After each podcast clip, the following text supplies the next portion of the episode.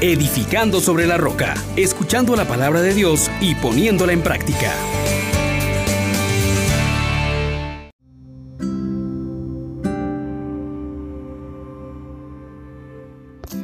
Paz y alegría en Jesús y María. Bienvenidos mis hermanos. Les saluda su hermano Juan Elías, dando gracias a Dios una vez más porque nos permite acercarnos a su palabra.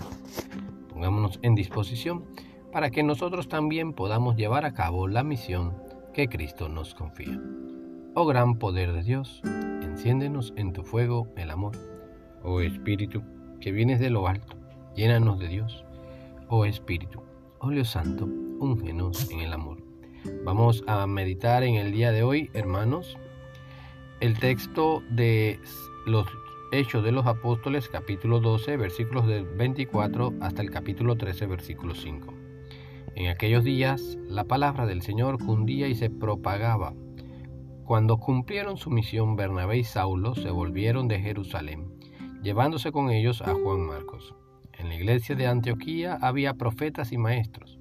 Bernabé, Simeón, apodado el Moreno, Lucio, el Sireneo, Manahem, hermano de leche del virrey Herodes y Saulo. Un día, que ayunaban y daban culto al Señor, dijo el Espíritu Santo, apártenme a Bernabé y a Saulo para la misión a que los he llamado. Volvieron a ayunar y a orar, les impusieron las manos y los despidieron. Con esta misión del Espíritu Santo, bajaron a Seleucia y de allí zarparon para Chipre. Llegados a Salamina, anunciaron la palabra de Dios en las sinagogas de los judíos, llevando como asistente a Juan. Palabra de Dios. Te alabamos, Señor. Hermanos, hermanas, hoy se nos presenta un texto interesante. Nos hablan de la comunidad de Antioquía, una comunidad misionera, abierta, que se muestra llena de vida. La palabra del Señor cundía y se propagaba, y no es una comunidad anónima. Lucas nos trae los nombres de varios profetas y maestros, además de Bernabé y Pablo que ejercen su ministerio. Por lo que se ve, además, que esta comunidad estaba llena de la vida del Espíritu Santo, hermanos. Se toman decisiones también con la intervención de todos los miembros de la comunidad. Dos personas se destacan por iniciativa del Espíritu Santo, Bernabé y Pablo son enviados por la comunidad a evangelizar. Después de haber ayunado y orado sobre ellos y haberles impuesto las manos, como signo de la donación del Espíritu Santo, que aparece claramente como protagonista de la vida de la comunidad. Vemos que este va a ser el primer viaje misionero de estos grandes apóstoles. Lo vamos a seguir paso a paso durante estos días. Y allí descubrimos varias cosas.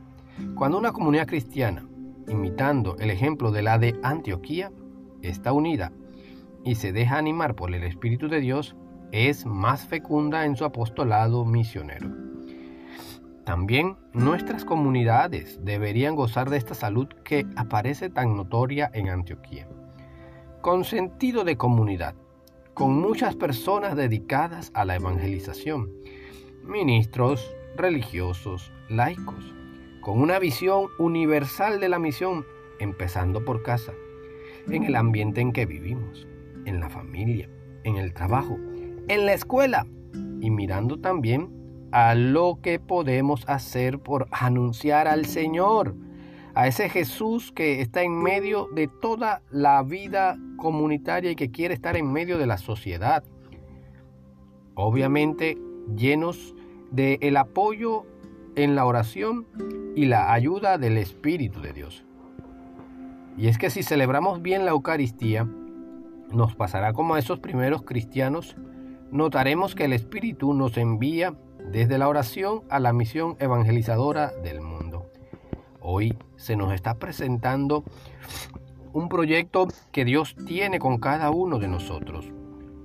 Cristo, que es la luz que nos ilumina, nos está llevando a darnos cuenta que estamos llamados a compartir la buena nueva, que el mundo necesita conocerla, que la comunidad es el mecanismo por el cual Dios se va a valer para hacer fecundo el mundo, que Él mismo ha dicho no ha venido a condenar, sino que lo ha venido a salvar. Por eso, hoy debemos tomar la decisión también de disponernos para entrar en ese contacto y tomar como consigna lo que está también dicho ya en la palabra. Contaré tu fama a mis hermanos. No podemos callar lo que hemos visto y oído, porque tú eres la vida de los fieles, la gloria de los humildes, la felicidad de los santos. Esta noticia tenemos que anunciarla con fuerza. Y es necesario que tomemos entonces esta realidad, lo que nos dice el Salmo. Conozca la tierra tus caminos, todos los pueblos tu salvación. Puesto que desde nuestro bautismo hemos sido constituidos profetas para anunciar la presencia de Dios, para denunciar su ausencia, para declarar sus sentencias y para proclamar sus bendiciones. Con nuestros testimonio y renuncia, hermano, hermana, es necesario decirle al mundo una vez más, Cristo ha resucitado y nos ilumina.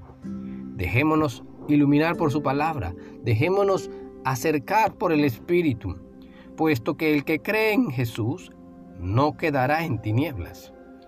Y recordemos, hermanos, que hemos sido destinados para que vayamos y demos fruto, y nuestro fruto dure. Que esta convicción se haga firme en nuestros corazones durante todo nuestro día. Así,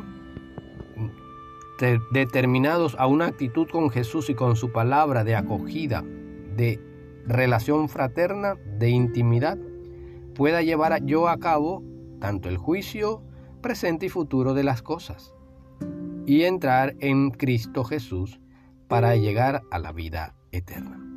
Bendiciones para todos ustedes, mis hermanos.